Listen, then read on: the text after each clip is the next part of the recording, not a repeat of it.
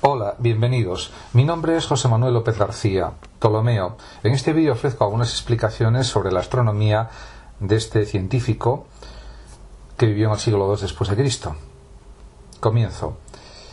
El nacimiento de Ptolomeo, pues se cree que fue alrededor del año 100 después de Cristo y su fallecimiento también alrededor del año 170.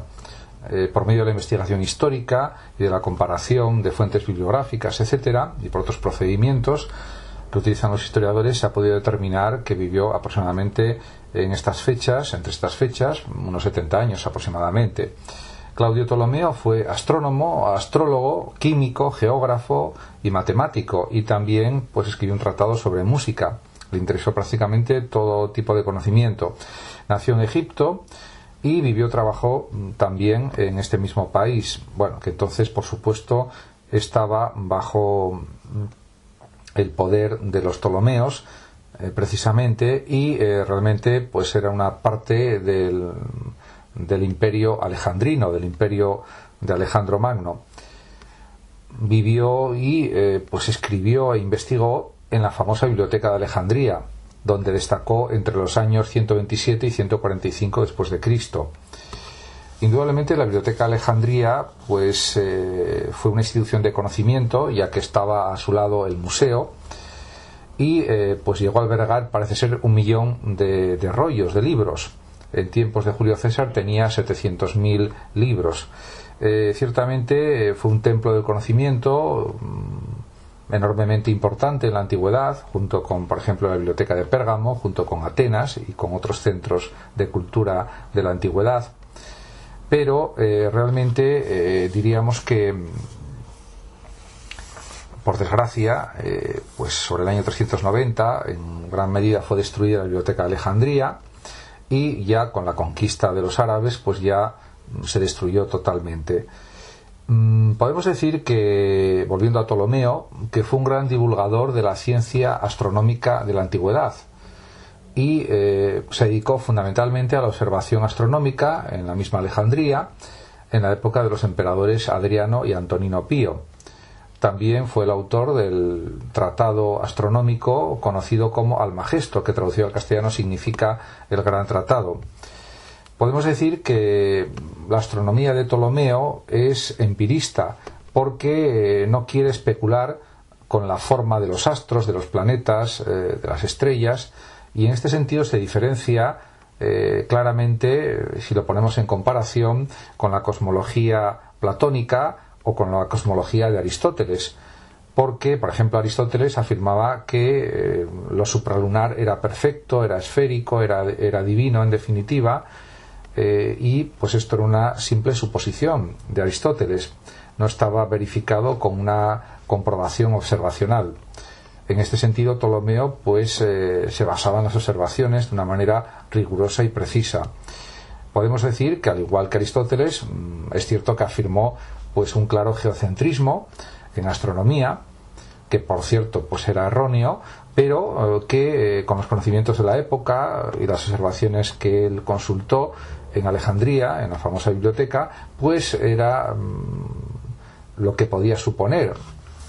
Y eh, realmente, en este sentido, eh, también hay que decir que se diferencia de Platón y Aristóteles porque él consideraba, dentro de su geocentrismo, que las órbitas de su sistema eran excéntricas y en contraposición eh, pues a Platón y Aristóteles estas órbitas ni eran circulares ni eran perfectas. Por lo tanto, en este sentido ya se separaba claramente de la cosmología platónica y aristotélica. Podemos decir que su aportación fundamental fue su modelo del universo, el modelo del geocentrismo, y que para él el Sol, la Luna, los planetas y las estrellas giraban alrededor de la Tierra. Esto era falso, era erróneo, como demostró posteriormente eh, Nicolás Copérnico, eh, con su obra magnífica de mediados del siglo XVI, en el que pues refutó totalmente pues el geocentrismo y que abrió pues una nueva etapa de la ciencia en la que eh, por supuesto se afirmó el heliocentrismo. El sol es el centro del universo que tampoco es cierto pero que se aproxima más a la realidad que eh, la teoría del geocentrismo En este sentido, pues hay también que reconocer que las teorías astronómicas de, Ptolomeo, su geocentrismo, estuvo vigente prácticamente, o sin prácticamente toda la Edad Media, hasta el siglo XVI, en que pues la gran obra de Copérnico, pues diríamos, negó la validez del geocentrismo. Podemos también afirmar que Ptolomeo mediante el modelo del epiciclo deferente, cuya, invención se atribuye a Apolonio, trató de resolver geométricamente los dos grandes problemas del movimiento planetario que él observó. Primero, intentó resolver la retrogradación de los planetas y su aumento de brillo mientras retrogradan. ¿Qué significa retrogradación? Pues es el movimiento aparente de un planeta en dirección opuesta a la de otros cuerpos. También eh, pues intentó resolver mm, la cuestión de la distinta duración de las revoluciones siderales. Por otra parte, eh, también hay que decir que sus teorías astronómicas, su geocentrismo, tuvo un gran éxito e influyó de una manera enorme en el pensamiento de astrónomos y matemáticos hasta el siglo XVI. Por otra parte, su obra óptica es un tratado sobre la teoría matemática de las propiedades de la luz, y eh, aunque fue superada posteriormente ya pues en los siglos XVII y XVIII como es natural por el avance eh, pues eh, de distintos aparatos pues como por ejemplo los telescopios y otros aparatos ópticos microscopios etcétera pues pues para la época antigua pues tuvo una importancia considerable otra gran obra de Ptolomeo es la geografía en la que describe el mundo que se conoce en su época. Eh, por supuesto, mm, hay que también citar a Eratóstenes, que fue bibliotecario de Alejandría y que también pues eh, realizó importantísimas contribuciones a la geografía de su tiempo, al conocimiento del mundo, eh, tal como se podía pensar que era en esa época, en la época alejandrina. Ciertamente, pues Ptolomeo eh, también se ocupó de la teoría musical y escribió un tratado que se llama Armónicos, en el que, bueno, pues eh, se plantea eh, pues distintas cuestiones en relación pues a los componentes de la música, a la música de las esferas, que había, de la que había hablado, por ejemplo, Pitágoras, y a otra serie de cuestiones en relación también con la matemática, etcétera. Por supuesto, mm, Ptolomeo, como científico que era, aplicó su conocimiento también de, trigonometría, por ejemplo, a la construcción de astrolabios y relojes de sol.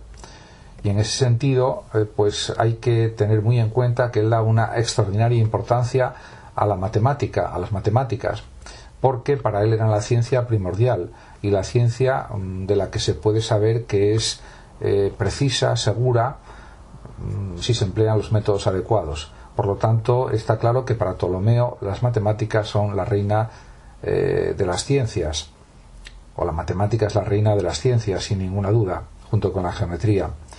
Y pues hay un fragmento de Claudio Ptolomeo mm, que dice lo siguiente: Solo las matemáticas, si uno se aproxima a ellas con método riguroso, proporcionan un conocimiento firme e inmutable a sus seguidores como demostración realizada por caminos indiscutibles, los de la aritmética y la geometría.